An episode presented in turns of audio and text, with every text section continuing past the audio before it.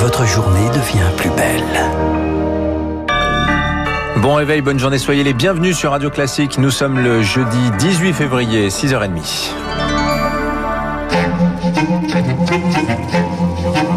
6h30, 7h30, la matinale de Radio Classique avec Dimitri Pavlenko. Et à la une ce matin, alors que partout dans le monde, on a l'impression d'un reflux de l'épidémie, Augustin Lefebvre, on commence avec la découverte d'un nouveau variant du coronavirus qui inquiète les scientifiques. Son petit nom B1525, les chercheurs craignent qu'il ne soit particulièrement virulent. Il a été repéré dans les îles britanniques, au Danemark, au Nigeria, en Amérique du Nord et même chez nous, en France. Une mutation qui s'ajoute à une liste de variants déjà longue. Ces variants pourraient remettre en cause l'efficacité des vaccins actuellement injectés. Alors les scientifiques tentent de mettre au point un remède miracle, un vaccin universel. Rémi Pfister, comment fonctionnerait-il? Les vaccins actuels provoquent des anticorps qui bloquent le virus à sa surface, mais problème, celui-ci a une fâcheuse tendance justement à transformer sa surface, son enveloppe au fil du temps. Ce sont les variants, mais heureusement impossible pour lui de muter entièrement, il aura toujours des éléments stables. L'idée serait alors de créer un vaccin qui provoque une réaction immunitaire basée sur cette stabilité, le bénéfice serait double. Aucun variant ne résisterait à l'injection, mais c'est même toute la famille des coronavirus qui pourrait être bloquée à l'avenir.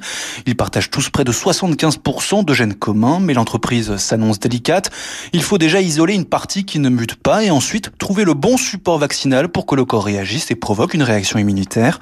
Les premiers essais ne sont pas attendus avant 2022. Un vaccin universel contre la grippe n'a d'ailleurs jamais pu être mis au point jusqu'à présent. Rémi Pfister, en attendant cet hypothétique vaccin universel, l'Union européenne a annoncé hier soir avoir passé une nouvelle commande avec Moderna, 150 millions de doses supplémentaires livrées dans la deuxième moitié de l'année et une option de 150 autres millions pour l'année prochaine. Emmanuel Macron présente à midi la stratégie française pour la cybersécurité. Un milliard d'euros vont être débloqués. La cybercriminalité explose depuis le début de la crise sanitaire et les hôpitaux sont particulièrement visés.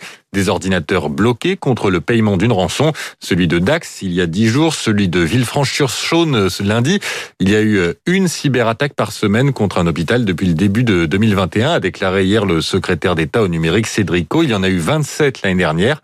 Pourquoi ces établissements sont-ils si visés? Selon Jérôme Biwa, expert en cybersécurité au cabinet de conseil Wavestone, les hôpitaux sont des cibles parfaites pour les hackers. C'est des endroits où il y a un fort stress pour lesquels il faut que le système d'information fonctionne, il ne faut pas qu'il s'arrête, sinon la santé peut être mis en jeu. Et donc les cybercriminels s'imaginent que ce niveau de stress va entraîner un paiement plus rapide des rançons. Et la situation euh, budgétaire des hôpitaux est compliquée depuis des années. On a pu observer un manque d'investissement en cybersécurité, un sous-investissement, et ça fait que la plupart des hôpitaux représentent des cibles faciles. Clairement, aujourd'hui, on assiste à une vraie industrialisation des cyberattaques, un vrai fléau qui est arrivé, euh, je dirais, simultanément, conjointement avec la crise sanitaire. Un propos recueilli par Eric Cuoche. Au lendemain d'un conseil de défense, pas de nouvelles mesures sanitaires attendues. L'exécutif renforce en revanche le conseil scientifique pour d'éventuelles futures préconisations. Quatre nouveaux membres depuis hier, dont un pédopsychiatre, signe de l'attention portée à la santé mentale, et un vétérinaire, le docteur Thierry Lefrançois, une spécialité essentielle, estime le député de La République En Marche, Loïc Dombreval, lui-même vétérinaire. De nombreuses espèces animales sont touchées et atteintes par différentes formes de coronavirus. Les vétérinaires, eux, ont donc cette connaissance des coronavirus et puis surtout, ils ont l'habitude de traiter de grandes populations euh, animales, alors que souvent la médecine humaine est une médecine individuelle. Autre point, ils sont à peu près tous les cinq ans confrontés à ce type d'épidémie au sein des espèces animales. Donc ils ont l'habitude de ça et donc on peut vraiment leur faire confiance pour avoir cette approche de terrain très pragmatique qui est celle qu'ils pratiquent aujourd'hui de façon très très régulière depuis de nombreuses années. Le député des Alpes-Maritimes, Loïc Dombreval répondait à Camille Schmitt. La crise et ses conséquences économiques, notamment pour les plus jeunes, Action Logement propose à partir de ce matin une aide de 1000 euros pour démarrer dans la vie active. Inscription à partir de 10 heures. L'objectif est simple, les aider à trouver un emploi et à emménager seul.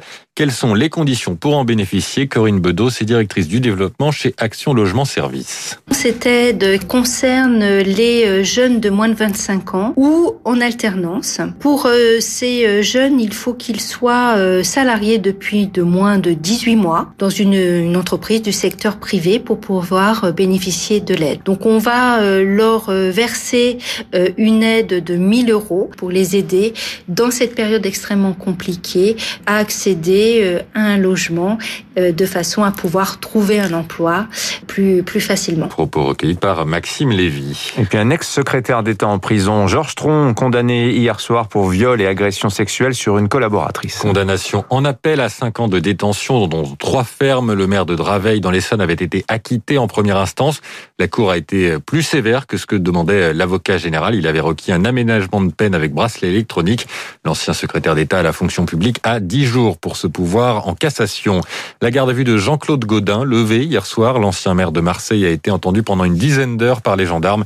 Il est soupçonné de détournement de fonds publics pour avoir fait travailler plusieurs personnes qui avaient dépassé l'âge de la retraite. Direction Mars, pour finir ce journal, le rover Persévérance va tenter de se poser sur la planète rouge ce soir à 21h55 très précisément, après 7 mois de voyage. Euh, Persévérance, c'est le plus gros véhicule envoyé chez notre voisine. Il embarque les instruments les plus avancés comme une caméra super puissante mise au point par un consortium de laboratoires dont le CNES. Les objectifs de cette mission, rechercher des traces de vie et préparer une éventuelle exploration humaine. Mais avant ça, Charles Bonner, il faut réussir à se poser. Oui, le lieu choisi, le, le cratère de G0, est le site le plus dangereux jamais tenté. D'autant plus que l'atmosphère de Mars est plus fine que celle de la Terre, ce qui va compliquer l'opération pour Philippe Hénarejos, le rédacteur en chef du magazine Ciel et Espace. Ça veut dire que pour arriver sur Mars, il suffit pas d'ouvrir un parachute et de se poser tranquillement comme on le fait sur Terre. Donc il faut en plus de ce parachute avoir des rétrofusées et en plus de ça, évidemment, le parachute il doit s'ouvrir à une vitesse qui est à plus de 1000 km à l'heure et donc c'est une technologie euh, particulière, c'est très difficile. Tellement difficile que l'atterrissage représente 7 minutes de terreur selon la NASA. 7 minutes pour passer d'une vitesse de 20 000 km à l'heure à zéro.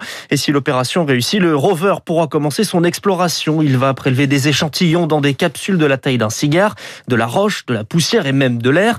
Le but, savoir s'il y a de la vie sur Mars. Alors, il ne faut pas s'attendre.